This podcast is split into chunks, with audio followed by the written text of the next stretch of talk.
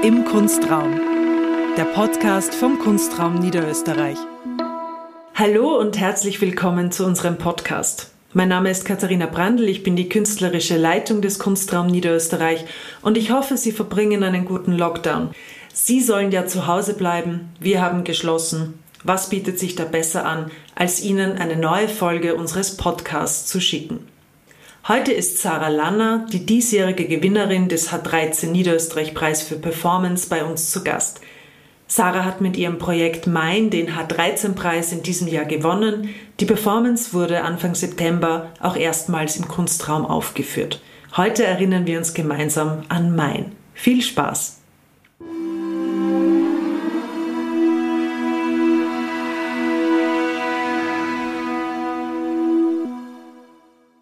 Hallo Sarah. Hallo. wir freuen uns voll, dass du dir Zeit genommen hast, dass wir den Podcast heute nochmal aufnehmen. Normalerweise bete ich so ähm, den Kurz-CV unserer Gäste einmal runter, um sie vorzustellen. Heute mag ich dich fragen, wer ist Sarah Lanner? Du musst nicht in der dritten Person über dich sprechen. ah, ja, das ist äh, ein spannender, steiler Einstieg, auf jeden Fall. ähm, also ich freue mich erstmal auch dass wir uns noch äh, treffen können, um das hier aufzunehmen. Und zur Frage, wer ist Sarah Lanner? Ja, das finde ich auch immer wieder spannend zu ergründen und mir zu überlegen. Die Standardantwort ist die, äh, ich bin Choreografin, Performerin und bildende Künstlerin. Das ist so die Standardantwort, mit der man ganz safe äh, ist nichts Falsches ist, dabei. Da ist nichts Falsches dabei. Und ja, ansonsten äh, würde ich sagen, jetzt spreche ich doch in der dritten Person, ist es einfach eine Person oder eine Figur vielleicht auch, die einfach sehr gern, sei es in Bewegung oder mit Material, ähm, manchmal ganz privat, manchmal vielleicht auch ganz öffentlich und extrovertiert ähm, über Themen der Welt und der Gesellschaft äh, nachdenkt und in eine Form bringt, um die dann mit anderen teilen zu können. Ja, das ist so die Lieblingsbeschäftigung, neben vielen anderen. Ja. Du hast schon beschrieben, du bist Choreografin, du performst aber auch selber, du bist bildende Künstlerin, also du, ähm, du bist quasi zwischen unterschiedlichen Bereichen der Künste, zwischen den darstellenden Künsten und der bildenden Kunst und was hat dich in diese Zwischenbereiche gebracht? Also die auch sozusagen das Akademische oder die Kunstuniversitäten sind ja auch nicht unbedingt ausgerichtet daran, ähm, immer nur die Zwischenbereiche zu unterrichten, oder? Also du hast ja auch verschiedene Studien gemacht, dass du an diesen Schnittmengen jetzt in deiner Praxis ähm, geendet bist. Geendet. Geendet ist wahrscheinlich das falsche Wort, dass du dort angelangt bist. Ja, äh, ja, vielleicht ist geendet auch gar nicht so schlimm, das zu sagen. Ja, es war, ich kann mich auch erinnern, es gab von vielen Leuten eine große Verwirrung oder auch so Fragezeichen, als äh, in meinem Bekanntenkreis oder Arbeitsumfeld Leute wussten, dass ich jetzt mein Tanzstudium abgeschlossen habe und jetzt noch mehr bildende Kunst studiere. Dann war so die Frage, ach so, änderst du jetzt quasi Beruf oder? und ähm, das war wirklich auch lange Zeit schwer zu beantworten, ähm, weil ich ja selber noch auf der Suche war auch. Und ich glaube, was mich äh, vor allem irgendwie angetrieben hat, ist einerseits, ähm, also es gibt erstens nicht so viele äh, Studiengänge jetzt für Choreografie in Österreich. Das war ein, ein Faktor wahrscheinlich. Ich hätte zwar ins Ausland gehen können, wollte das aber nicht aber wusste, dass ich mich künstlerisch weiterentwickeln will. Und vielleicht wäre auch ein Choreografiestudium auch nicht das Richtige danach gewesen, sondern ich habe eher einen Bereich gebraucht, wo ich ähm, auch einfach äh, mit Ideen oder Konzepten auch äh, spielen kann. Und ja, vielleicht ist da auch schon auch der Gedanke dabei, dass es irgendwie so in einer mh, mm, also dass man dazu eben auf die Akademie geht oder das in einem Rahmen eines Studiums macht. Aber ich glaube, das ist auch eine sehr persönliche Facette oder ein persönliches Interesse gewesen, mich da in diese Richtung nochmal weiter äh, zu bilden. Ähm, oder einfach einen Ort zu haben, wo ich das ausprobieren kann. Und wenn ich das vielleicht so biografisch ein bisschen zurückverfolge. Ich wollte dich gerade fragen. genau, also die weniger trockene Antwort ist vielleicht die, dass äh, äh, zwar also Bewegung auch schon ja, als, als sehr junges Kind mein primäres Ausdrucksmittel war. Ähm, ich war aber auch ganz viel von anderen kreativen Impulsen äh, umgeben, also auch von Musik und tatsächlich auch von bildender Kunst. Also äh, ein Großonkel ist zum Beispiel Maler gewesen.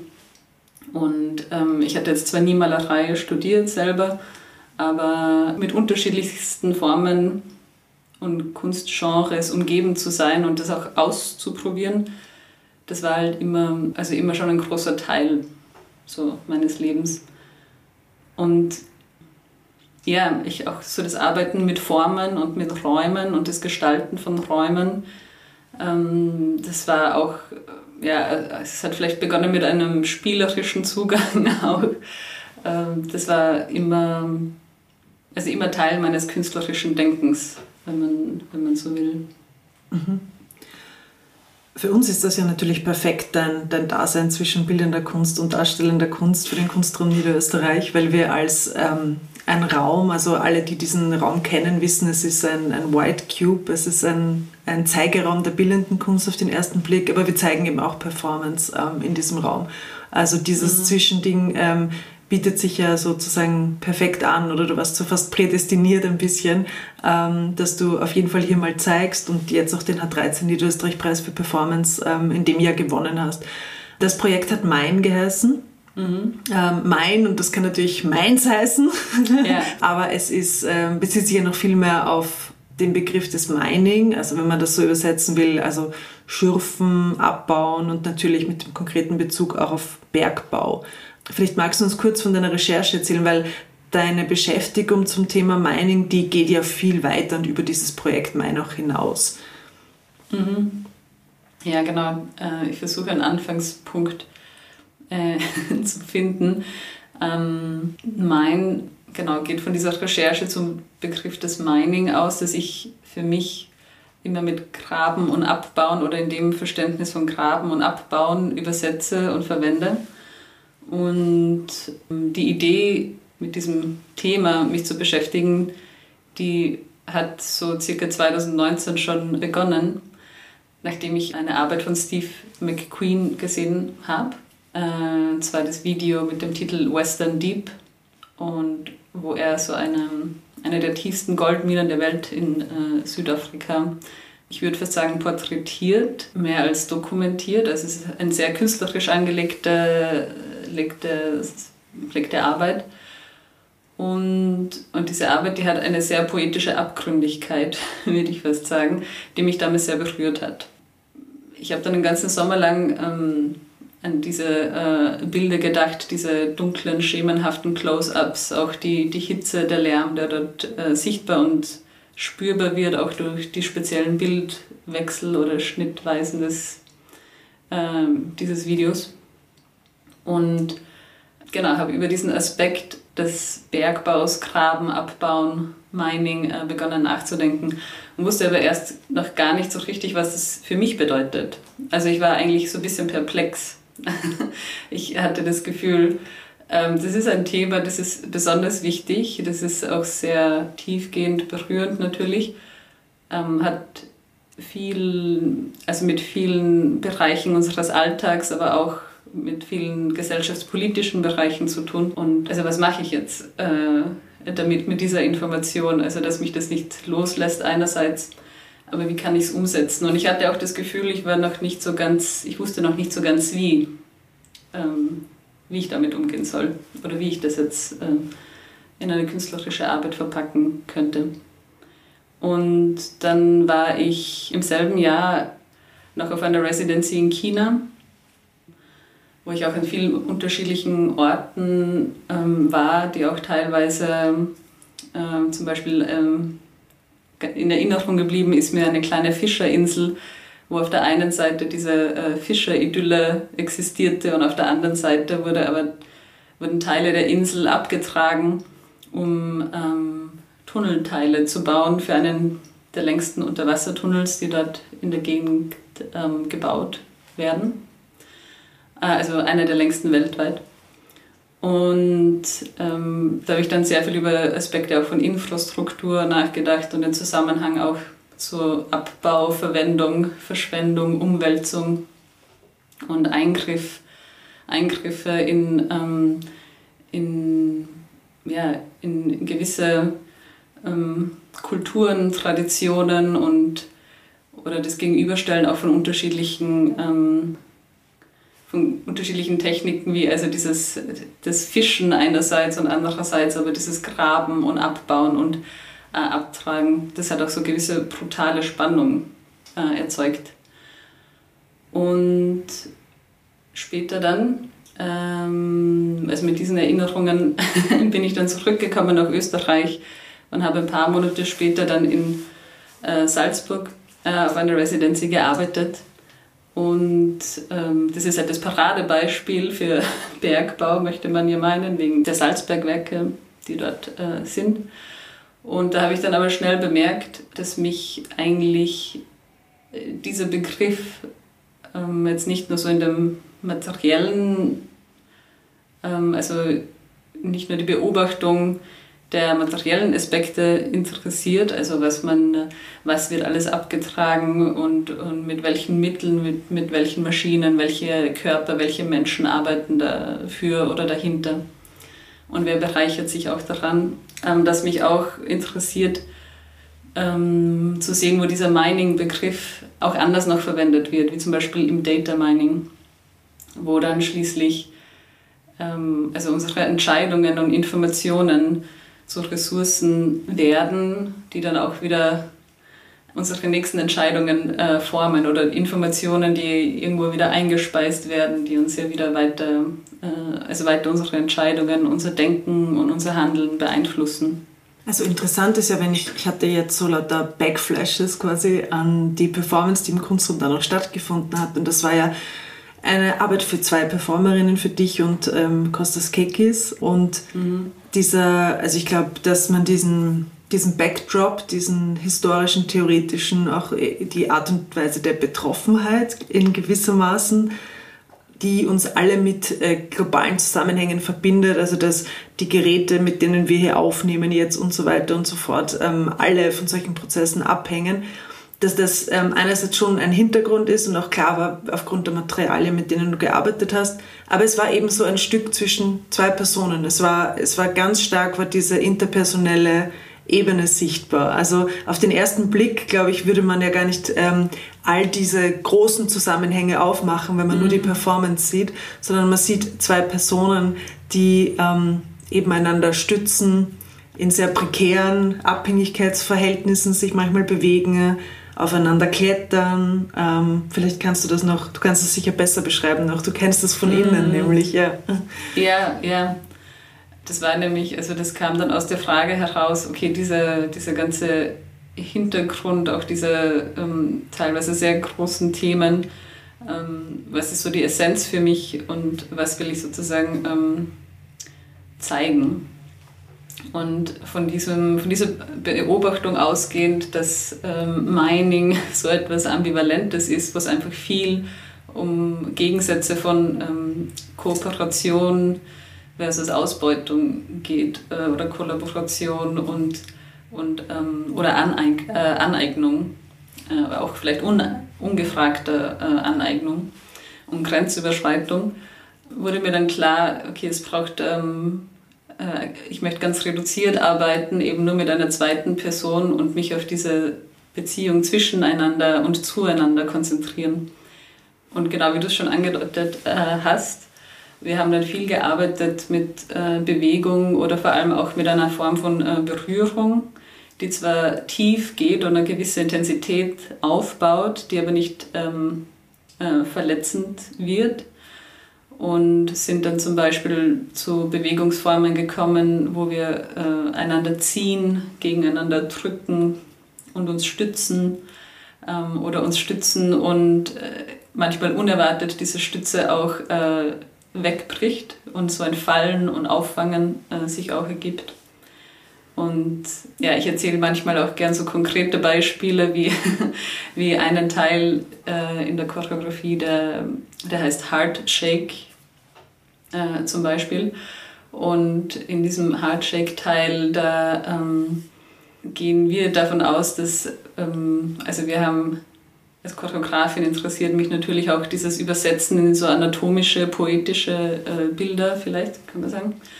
Ähm, gehen wir davon aus, dass der Brustkorb so das Epizentrum für vielleicht Emotionen äh, ist zum Beispiel und wir ganz bewusst auch auf ganz kleine Bewegungen des Brustbeins der anderen Person reagieren und das bringt uns sofort Bewegung im Raum zum Beispiel.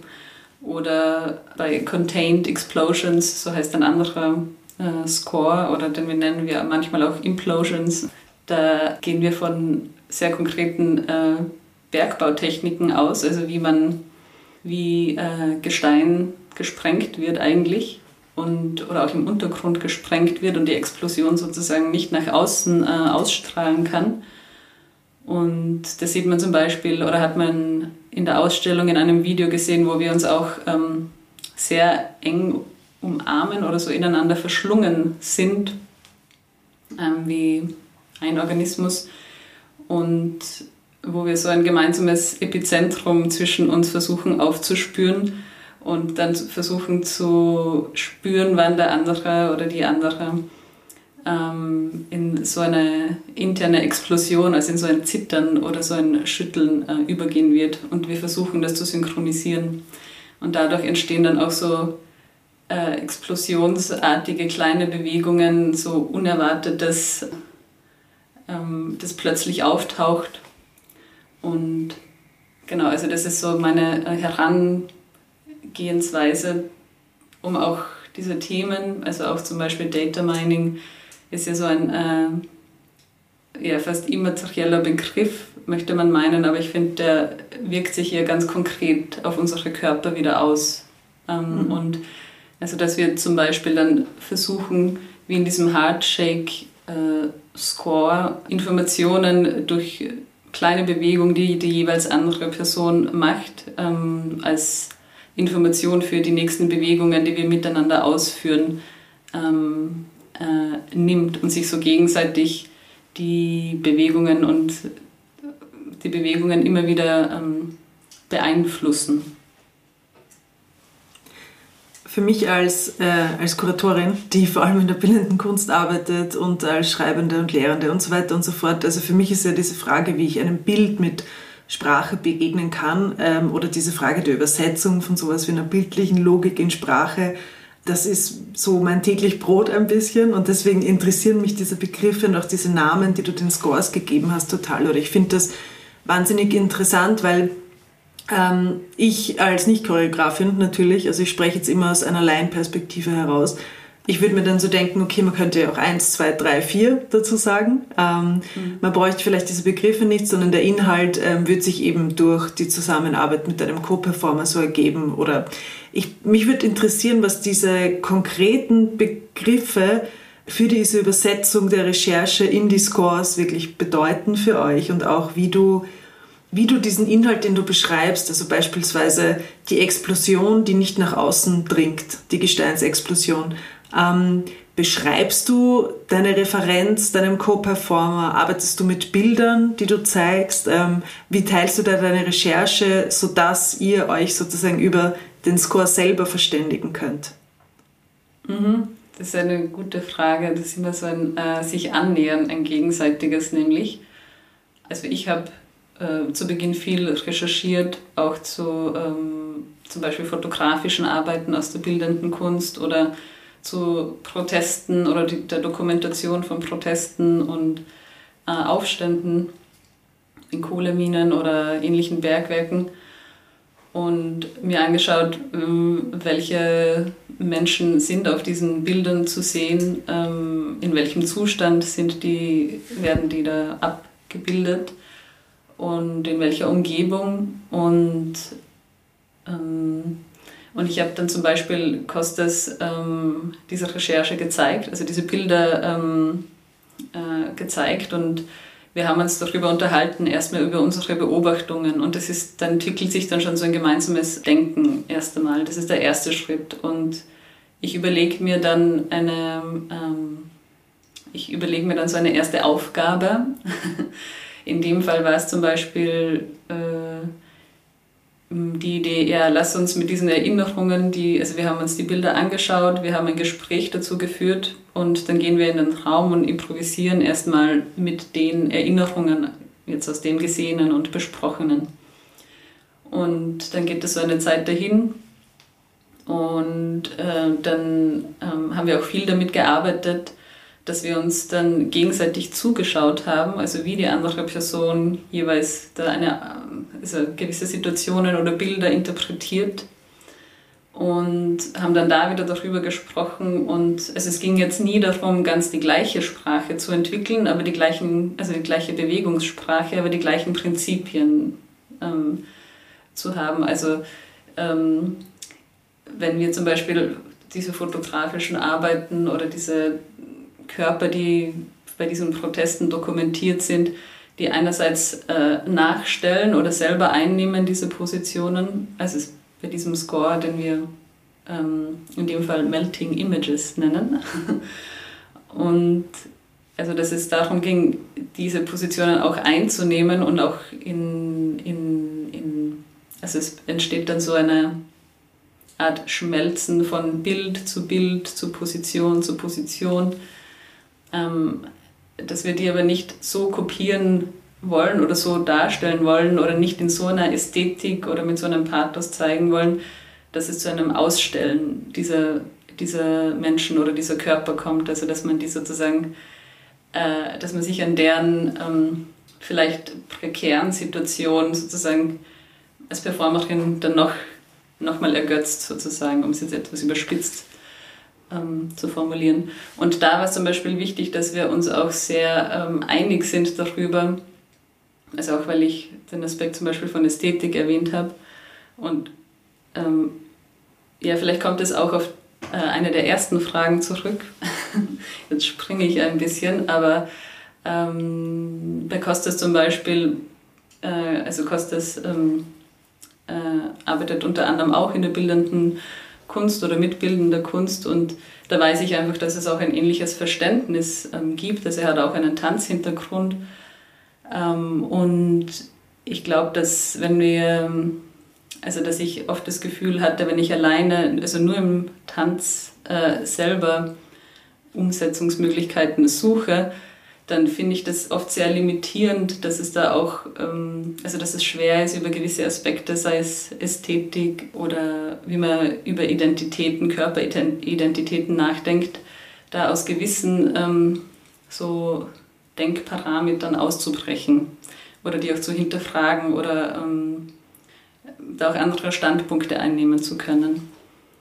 Genau, und da haben wir uns eigentlich immer, ähm, also wusste ich, dass wir uns einerseits gut verstehen werden, aber ich wusste auch, dass wir sehr unterschiedlich sind und, ähm, und haben das so zum Beispiel choreografisch gelöst. Bei anderen Scores zum Beispiel, da, da ging auch viel über das, also da war es auch meistens so, dass ich sozusagen überlegt habe, äh, in, in dieser Übersetzung, also von diesen Explosions, Contained Explosions, Implosions.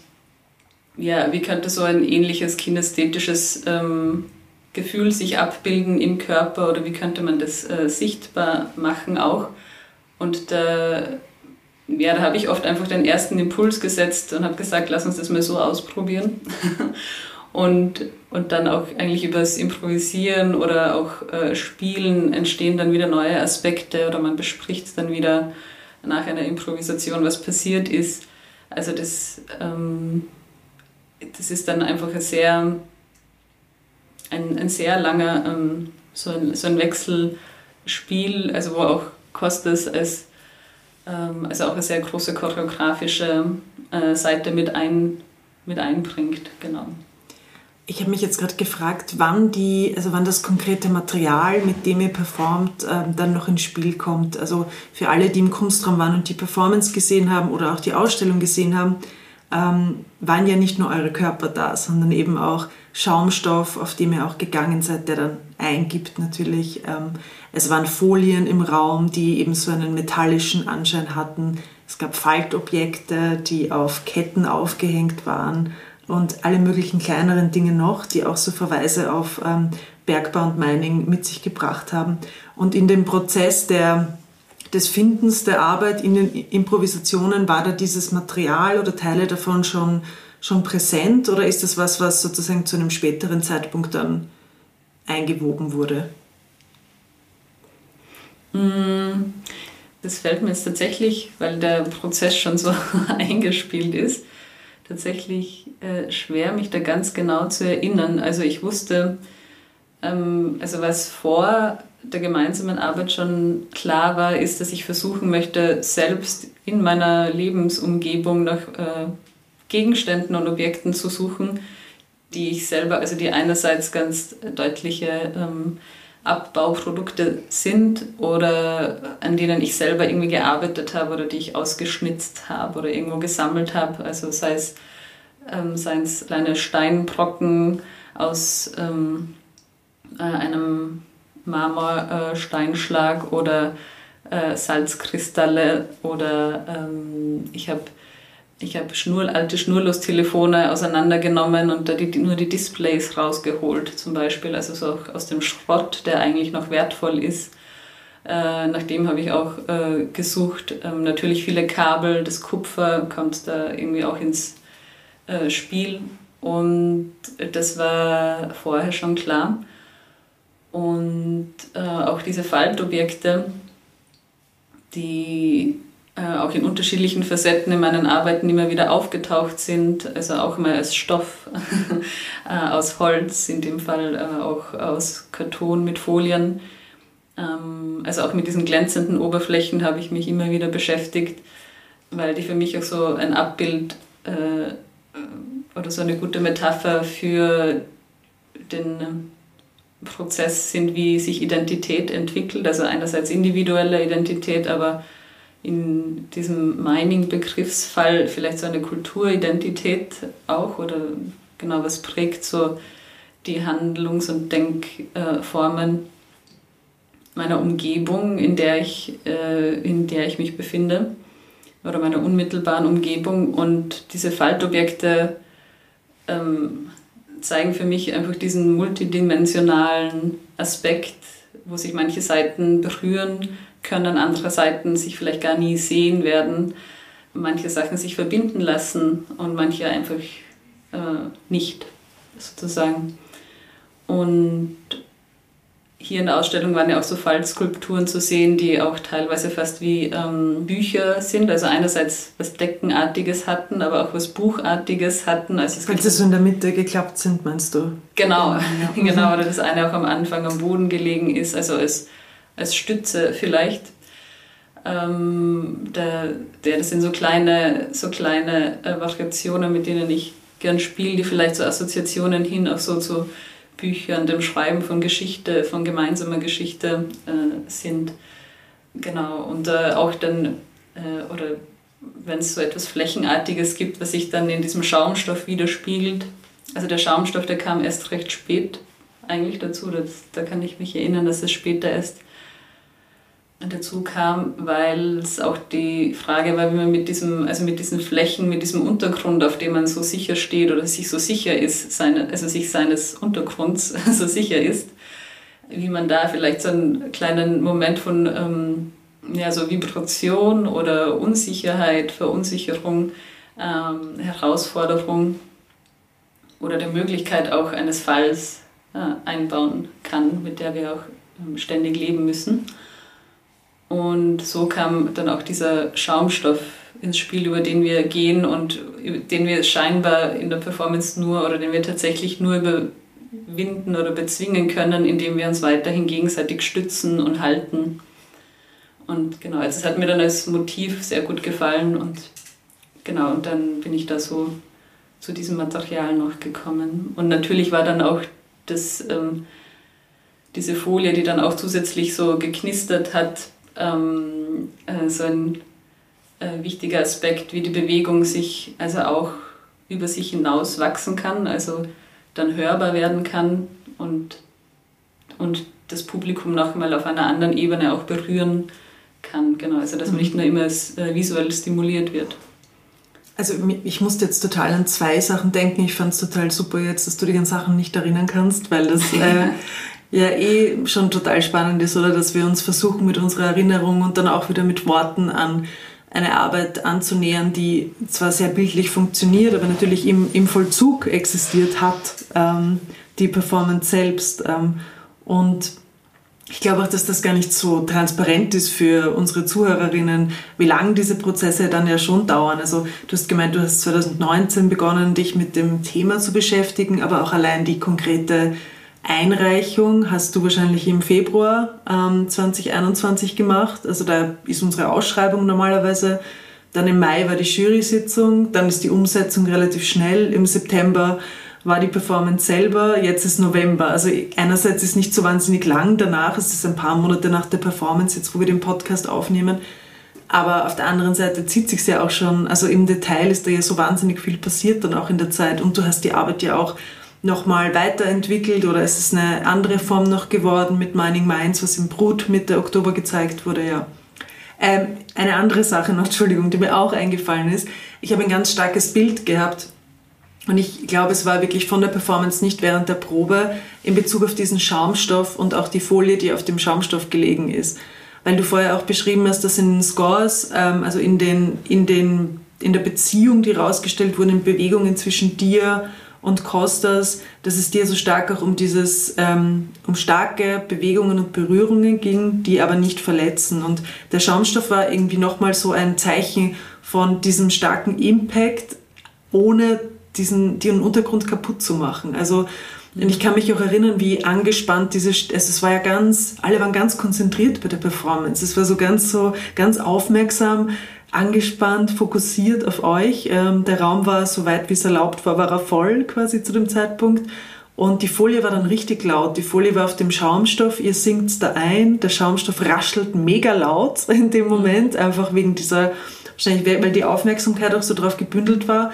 Aber weder die Folie zerreißt, noch der Schaumstoff zerreißt. Und ähm, ich musste jetzt, wie mir das Bild wieder so eingefallen ist, von der einen Situation in der Performance auch drüber nachdenken, ob es dir darum geht, dass dieses non-invasive, ähm, ähm, das nicht verletzende Schürfen ohne weh zu tun, eine so eine positive Umwertung dieses Mining-Begriffs sein soll in deiner Wahrnehmung oder ob das vielleicht auch schon vielleicht viel zu weit geht der Interpretation, sondern dass es einfach, wie du zu einem anderen Zeitpunkt mal beschrieben hast, einfach darum geht, sich dieser Ambivalenz zu stellen. Ich, ich weiß es nicht.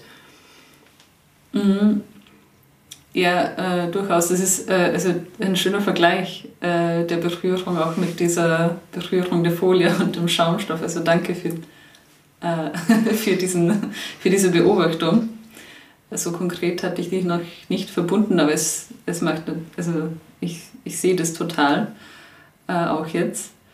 Und ja, also zum zweiten Teil der, der Frage, ich habe es war, es war schon sehr lange meine Überlegung, also wie man, also wie ein bisschen bei diesen Melting Images, die ich ähm, beschrieben habe, wo man zum Beispiel mit konkreten Bildern oder Körpern äh, arbeitet, die man dann beim Protestieren sieht, also die man bei schwerster körperlicher Arbeit sieht, auch in, in, in wahnsinnig ähm, schlechten Arbeitsverhältnissen auch, wo ich mich eben dazu entschieden habe, dass ich jetzt äh, nicht die Brutalität, der, der diese Körper schon ausgestellt waren, die jetzt nochmal auszustellen. So ähnlich war es auch in diesem Fall, dass ich mir gedacht habe, hm, ja, ist dieser Mining-Begriff oder ist dann auch diese Abhängigkeiten, die auch so eine Abgründigkeit äh, haben zwischen Aneignung, Verwendung, Verschwendung, kann da auch so ein Momentum von Empathie entstehen. Also wie gehen wir mit diesen Beziehungen äh, um, wo es ähm, ja, vielleicht ja, wo es viel um Aneignung, auch um, um Macht, um Entscheidungen, äh, Ausbeutung ähm, geht. Und wo findet man diese Momente? Also mich interessiert auf jeden Fall, wie man dann in dem Epizentrum sozusagen so eines Problems sich aufhalten äh, kann und sich vielleicht auch überlegen muss, dann, ähm, also wie man in der Welt existieren äh, möchte. Also in, in den Worten, die ich wähle, in meinen Handlungen, die ich setze, in den äh, Dingen, die ich mir kaufe zum Beispiel. Woher kommen die und, und, äh, und wieso kommen die daher, wo, wo, sie, wo sie herkommen. Ähm, also dass da vielleicht auch so Aspekte von ähm, ja, einem Bewusstsein oder Kooperation oder Kollaboration auch sind. Und ja, ich durchaus jetzt nicht so eine Happy End-Lösung vorstellen möchte mit dieser Arbeit, sondern ähm, sozusagen Aspekte, die ich da gesammelt habe aus, aus dieser Auseinandersetzung, einfach Aspekte ähm, zeigen und präsentieren möchte, damit man dann sich darüber unterhalten kann und damit vielleicht auch ein Gespräch oder ein Dialog oder so eine Spannung und Aufmerksamkeit zu diesem Thema auch ähm, entsteht.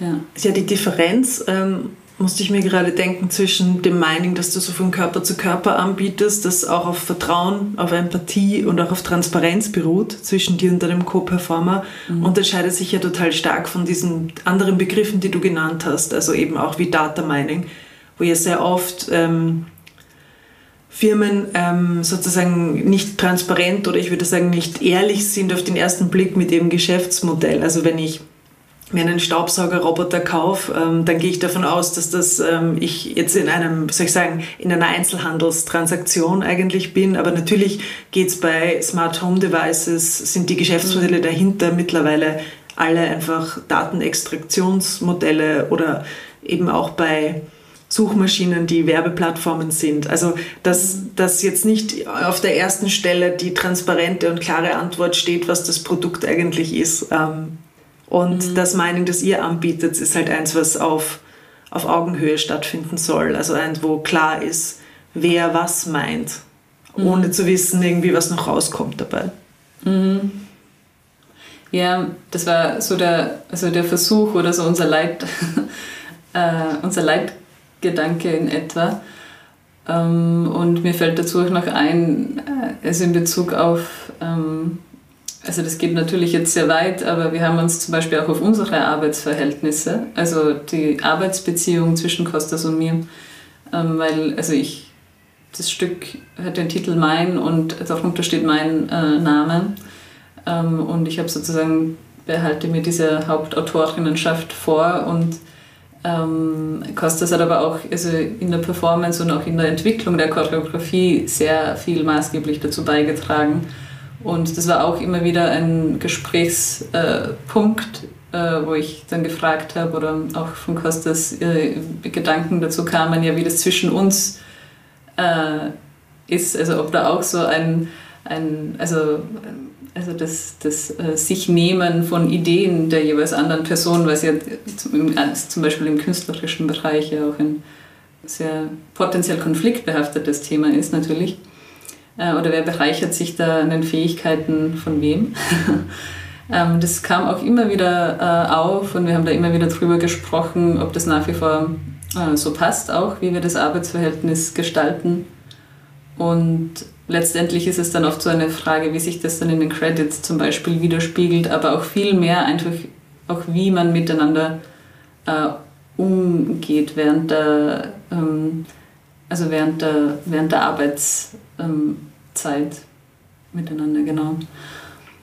Aber das ist mhm. eben so ein ganz interessanter Punkt, oder? Das ist genau die Ambivalenz, von der du sprichst. Ähm, das kann man ja auch auf andere Bereiche übertragen oder eben auf die Künste insgesamt. Also eben wo, wo verläuft die Linie zwischen der Frage oder zwischen der Anerkennung der Tatsache, dass wir niemals alleine denken. Also so viel von dem, was wir beide jetzt sagen, irgendwie ist mit und ohne Referenz, beruht darauf, dass wir Dinge gesehen haben, Dinge gelesen haben und so weiter und so fort. Das mhm. sind ja nicht nur wir als, als autonome Wesen in so einer Fiktion eines, eines autonomen Wesens mhm. ähm, zu eben dieser konkreten Frage, wann wird was angeeignet, wo, wo eben sozusagen die Fußnote notwendig ist oder der zweite mhm. Name oder der dritte Name. Und das ist, das ist ja auch kein, manchmal kein kategorialer Unterschied, sondern es mhm. ist eben graduell und man muss es verhandeln, damit es sozusagen fair bleiben kann. Ja, ja. Ja, genau. Oder sich auch darauf einstellen, ähm, dass man auch einen gewissen, ähm, also dass man auch in gewissen Dingen scheitern wird oder auch in gewissen Anforderungen, die man vielleicht an sich äh, selbst stellt oder Erwartungen, die man von sich äh, selbst hat. Also dass es unmöglich sein wird, ähm, da als, als Mensch oder in der Umgebung, in der ich äh, hauptsächlich lebe, die meiste Zeit meines Tages, äh, dass ich da nie ähm, ausschließlich äh, gut sein kann. Also jetzt halt aus, dem, aus, aus, aus diesem, ähm, also... Du meinst moralisch jetzt, oder ethisch? Genau, moralisch oder, und ethisch oder äh, weil es so viele Bewegungen gibt, also auch sehr viele ähm, so oder ökologisch äh, völlig äh, ähm, also keinen Fußabdruck äh, hinterlassen werde können äh, auf diesem Planeten. Und äh, mich stört das immer ein bisschen, wenn ich dann das Gefühl habe, es gibt so Bewegungen oder, oder, ähm, oder so Argumentationslinien, die, ähm, die dann völlig drauf pochen, eher auf den Gedanken, ja, man muss nur das und das weglassen oder das und das nie wieder tun oder nicht mehr kaufen und dann rettet man die ganze Welt.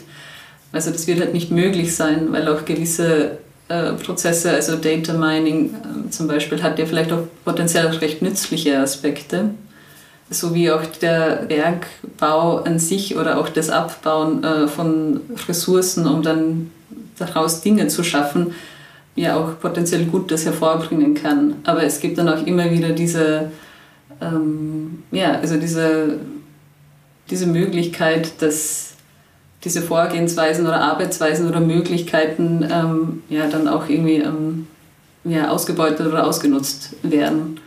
Die Arbeit Mining Minds, die du im Brut gezeigt hast, das war ja eigentlich, ja, das war schon sechs Wochen dann ähm, nach der H13-Performance, nach Main. Ähm, wie hat sich da die Arbeit ähm, weiterentwickelt? Siehst du es als so eine Weiterentwicklung? Siehst du es als zwei total unterschiedliche Arbeiten? Wie bist du da rangegangen? Ich meine, klar, es ist mal was ganz anderes, es ist ein Bühnenraum und so weiter. Also es war sicher, der Prozess war anders, die Arbeit war natürlich anders, aber was, was, was ist da noch passiert? Mhm. Ja, ich nenne es gern ähm, so ich, ich verwende gerne den Begriff der Manifestation, also dass es zwei unterschiedliche Manifestationen eines ähnlichen Themas sind. Und also was bei Mining Minds jetzt zum Beispiel möglich war, ist noch mehr auf Aspekte äh, einzugehen, die mich anfänglich bei Steve McQueens Arbeit sehr fasziniert haben, was zum Beispiel diese langgezogenen Close-ups äh, waren auch die nur schemenhaft erkennbaren Bilder oder Gesichter und Körper in der Dunkelheit. Ähm, damit lässt sich natürlich in so einem äh, Theater, Bühnenraum ähm, recht gut arbeiten, also auch weil man dann die Länge hat, also die Leute erwarten sich so circa eine Stunde, ein abendfüllendes Stück, eine Arbeit. Es ist eine ganz andere Zeitlichkeit möglich und ähm, man kann diesen Aspekt von also, dass man das Publikum so kinästhetisch und somatisch mit stimuliert, einfach länger äh, ausreizen. Es hat aber auch äh, natürlich so seine Grenzen, diese Art zu arbeiten, was mir nämlich besonders gut gefallen hat hier im Kunstraum Niederösterreich ist, auch wenn die Performance da kürzer war, dass die Leute uns ähm, viel näher sein konnten und dass man ähm, auch wie du es beschrieben hast, sich so eine Intensivierung auch so der Geräusche der Materialien oder der Bewegung nochmal ergibt oder, oder man sieht dann wirklich jede, jede Phase äh, fast an den performenden ähm, Körpern und das Publikum hat sich auch zwischen den anderen Ausstellungsobjekten, also den anderen kleinen Gemeinden, Objekten und, ähm, und der hängenden Faltskulpturen, die so Bergwerksstrukturen auch ein bisschen wie Bergwerksstrukturen sein konnten, ähm, haben die sich dann auch wieder wiedergefunden und ähm, aufgehalten. Also das ist auch ein Aspekt der Nähe, der so im klassischen Bühnensetting irgendwie schwer auch wieder herzustellen ist und mir da einerseits wieder abgeht. Aber genau dafür kann ich einfach diesen Moment von Raum und, und, und sich einlassen auf die Bewegung auch verlängern. Was noch ein essentieller Teil war, war auch, dass ich mit äh, Bruno, Bruno Pocheron, einem Lichtdesigner, gearbeitet habe, ähm, mit dem ich oder dessen Arbeit ich sehr schätze, weil der Licht ähm, im Bühnenraum, ähm, also wie ich finde, auch eher als Raum oder, oder Richtung oder als Ort denkt und jetzt nicht so im theatralen Sinn, okay, was muss jetzt wie das noch ja. Genau, was muss äh, wie spektakulär beleuchtet werden. Und ähm, da waren halt nochmal Arbeitsweisen möglich, die mich sehr interessiert haben. Also auch dieses Beleuchten, er hat auch viel damit gearbeitet oder wir haben das so gemeinsam auch äh, entwickelt, auch im Rahmen von Residencies, ähm, dass er uns manchmal im Dunkeln stehen lässt und einen anderen Teil der Bühne beleuchtet oder nur die Objekte beleuchtet oder die Folie. Ähm, und da waren halt nochmal Bedeutungs Bedeutungsebenen und Geschichten konnten da äh, aufgemacht werden ja, wo ich auch wusste, dass ich das sehr, sehr wichtig fände, für mich auch nochmal, um das Thema von einer anderen Seite auch anzugehen. Mhm. Planst du noch andere äh, Manifestationen, hast du das genannt, gell? Ja. ja, die, die nächste Idee ist, also die ist erst sehr jung und frisch. Ich glaube, ähm, für diesen für diesen Teil in den Ausstellungsräumen und Bühnenräumen mm, da, damit bin ich jetzt erstmal sehr zufrieden. Also wenn die ähnliche oder die gleiche Arbeit auch nochmal woanders gezeigt oder aufgeführt werden kann, das wäre natürlich großartig, aber ich äh, fände es, glaube ich, für mich selber nochmal wichtig, auch meine Gedanken oder Entdeckungen, aber auch vielleicht die theoretische Recherche dahinter äh, niederzuschreiben. Und ähm, äh, genau, das ist der nächste Plan. Also mich da schriftlich äh, nochmal auseinanderzusetzen zwischen künstlerischer Recherche, aber auch äh, einer theoretisch-wissenschaftlichen Herangehensweise. Genau, weil ich glaube, da gibt es noch ganz viel auch dazu zu denken, zu ordnen und auszuformulieren. Das perfektes Lockdown-Projekt. Genau. Sie schauen, ob ich in 20 Tagen fertig Schauen wir, was passiert. Ja, ich fand es total spannend, nochmal mit dir zu sprechen, Sarah. Ich habe den Eindruck, ich habe, obwohl wir uns ja schon viel auch unterhalten haben über gerade diese Arbeit, oder? Ähm, habe mhm. ich nochmal viel gelernt. Ich habe den Eindruck, dass ich nochmal ganz anders verstanden habe, welche Rolle die, die Referenzen, die du nennst, ähm, vor allem auch die künstlerischen Referenzen für dich bedeuten. Ich habe den Eindruck gehabt, dass ich viel, viel mehr noch verstanden habe, welche Formen der Übersetzung von Bildern in neue Bilder, ähm, um so Repräsentationslogiken zu brechen, aber auch in Bewegung, der dahinter steht ähm, und auch wie du jetzt noch über Mining Minds gesprochen hast und nochmal auf Steve McQueen dich bezogen hast, überhaupt sozusagen die Möglichkeiten des Filmischen ähm, in eine Performance übersetzt werden. Das fand ich total spannend. Also es ist jedes Mal eine Freude, mit dir zu sprechen und äh, danke dir vielmals, dass du dir ähm, nochmal die Zeit genommen hast, auch jetzt Monate nach der Performance nochmal ähm, vorbeizukommen. Und ich finde es immer schön, sich gemeinsam zu erinnern muss ich auch sagen. Ja, ja, ich fand das jetzt auch, äh, also danke ebenfalls. ähm, und auch für, also es ist auch manchmal gut gefragt zu werden, damit man Dinge dann aussprechen muss. Also auch wenn die in viele Richtungen äh, streuen, aber dass dann auch mal, ja, also viele Schichten, also wie beim Graben und Abbauen, viele Schichten äh, sichtbar werden. Ja. Gibt es noch was, was du äh, noch, uns noch mitgeben willst? Irgendwas, was du unbedingt noch sagen willst und was ich vergessen habe, dich zu fragen, was ich nicht, was, was mir nicht als Resonanz rübergekommen ist? Nein, glaube ich, fällt mir jetzt gar nichts äh, ein. Also das war jetzt äh, so facettenreich und tief. Und ähm, wahrscheinlich würde das jetzt sehr, sehr emotional und pathetisch werden. Also weil wir uns ja auch kurz vor einem äh, Lockdown wieder befinden und auch über ein Kunstprojekt sprechen, das so gefühlt zwischen Lockdowns irgendwie stattfinden oder gerade noch stattfinden konnte. Ähm, ja, genau. Also ich freue mich, wenn sich viele Leute unser Gespräch anhören und es vielleicht auch in dieser Lockdown-Zeit manchen äh, etwas Unterhaltung oder ja, vielleicht auch ein, eine interessante Stimulierung bringen kann. Ja.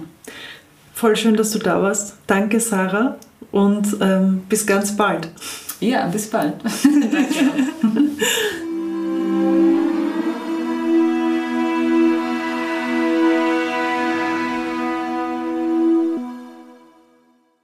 Herzlichen Dank fürs Zuhören. Wenn Sie mehr über das Programm des Kunstraum Niederösterreich wissen wollen, schauen Sie auf www.kunstraum.net oder folgen Sie uns auf unseren Social Media Kanälen. Bis bald!